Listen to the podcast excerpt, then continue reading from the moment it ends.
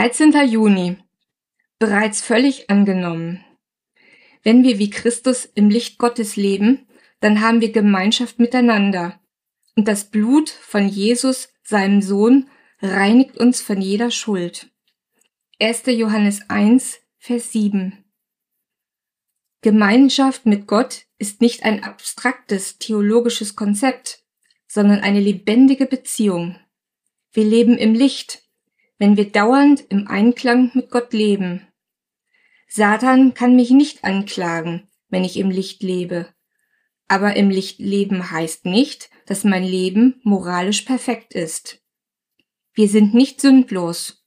Doch wenn wir unsere Sünden bekennen, wie es in 1. Johannes 1, Vers 9 gelehrt wird, können wir im Einklang mit Gott leben. Die Tatsache, dass wir bereits seine Kinder sind, ermöglicht es uns, dass wir vor Gott unseren Zustand offen bekennen können. Nicht das ewige Leben steht auf dem Spiel, sondern nur der Sieg im Alltag. Wir müssen Gott nichts vormachen in der Hoffnung, dass er uns annimmt. Als seine Kinder sind wir bereits angenommen. Somit können wir vor ihm ehrlich sein. Wir haben in unserer Beziehung zu Gott nichts zu verlieren. Wir profitieren nur von der Gemeinschaft mit ihm. Im Bewusstsein, dass wir in Christus Sicherheit haben, können wir ehrlich sein. Er kennt bereits unsere Gedanken und die Pläne unseres Herzens. Im Bewusstsein, dass wir Vergebung haben, wollen wir mit Dank vor sein Angesicht treten. Gott ist unser Vater und er schätzt es genauso wenig wie irdische Eltern, wenn seine Kinder murren und klagen denn er hat sogar seinen einzigen Sohn für uns geopfert.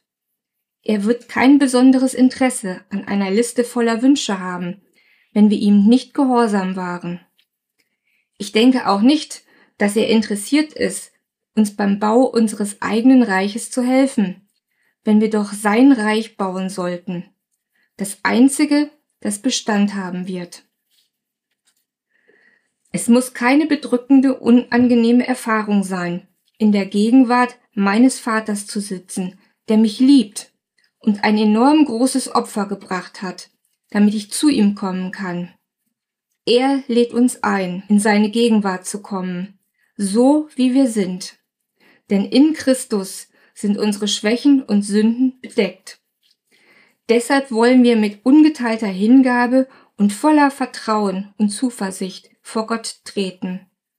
Wir sind in unserem Innersten mit dem Blut Jesu besprengt und dadurch von unserem schuldbelastenden Gewissen befreit. Wir sind, bildlich gesprochen, am ganzen Körper mit reinem Wasser gewaschen. Hebräer 10, Vers 22. Gebet. Danke, Schöpfer Gott, dass du mir den Weg geöffnet hast, mich dir zu nähern und die Gemeinschaft mit dir zu genießen.